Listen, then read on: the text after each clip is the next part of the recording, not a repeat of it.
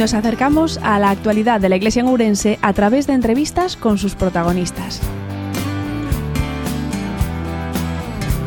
El día 25 de abril celebramos la Jornada Mundial de Oración por las Vocaciones y la Jornada por las Vocaciones Nativas, para hablar de esta dimensión de la oración y la cooperación con los jóvenes que son llamados al sacerdocio o a la vida consagrada en territorios de misión.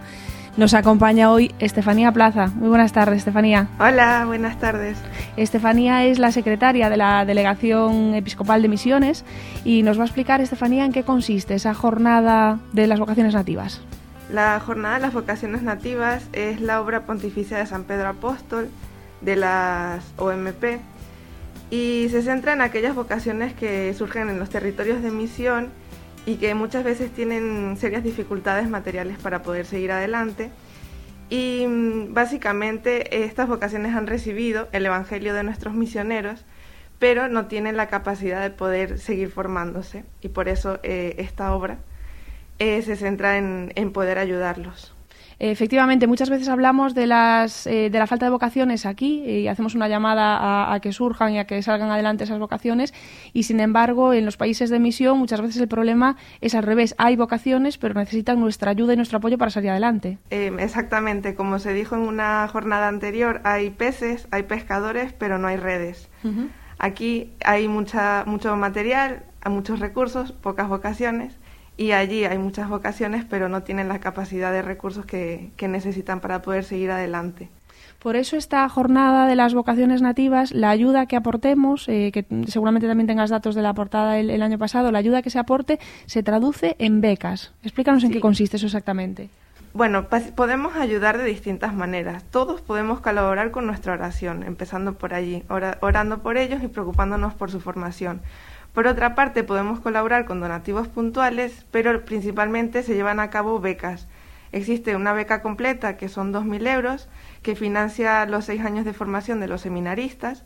Por otra parte, una beca media, que son de 1.000 euros, que se financian los tres años de preparación de un futuro sacerdote. Y por último, un curso de 350 euros, que se financia un año académico de los seminaristas o novicios o novicias. Tenemos que decir además que es habitual eh, y nos hemos hecho con muchas ocasiones de que así ha sido en los medios de comunicación de la diócesis que grupos de personas de manera conjunta financien una, beca. Eh, Estefanía, ¿cuál es el lema de este año de la Jornada de las Vocaciones Nativas? El lema de este año es ¿Para quién soy yo? y es una invitación del Papa Francisco a todos los jóvenes para plantearse alguna vez em, que como seres humanos hemos sido creados eh, por amor y para amar también estamos llamados a hacer para los demás, a entregarnos em, en una forma de vida cristiana en la que podamos desarrollar esta entrega.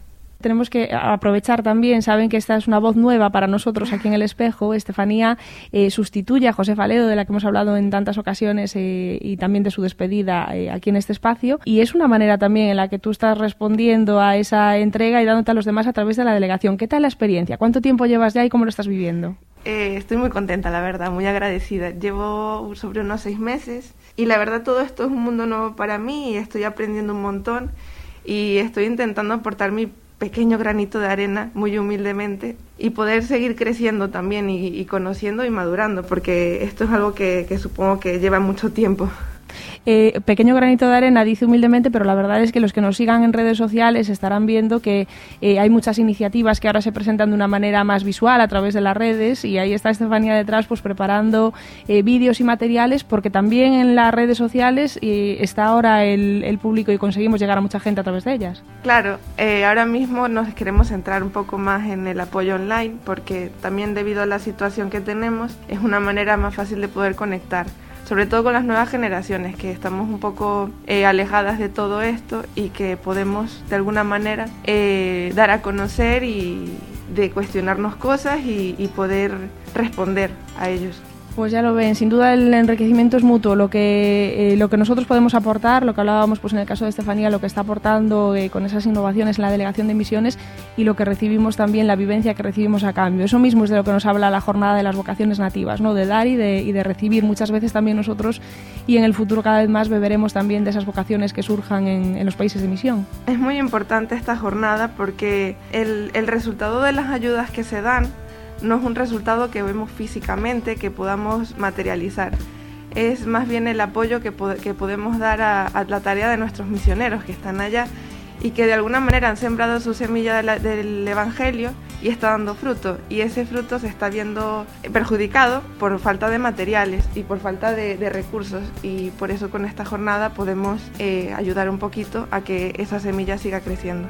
Pues ya lo ven, yo creo que esta imagen es lo más gráfico que podemos dejarles para explicarles la jornada de las vocaciones nativas. Los misioneros han plantado esa semilla y nosotros desde aquí vamos a ayudar también a, regarla para que crezca. Muchas gracias, Estefanía. Gracias a ustedes.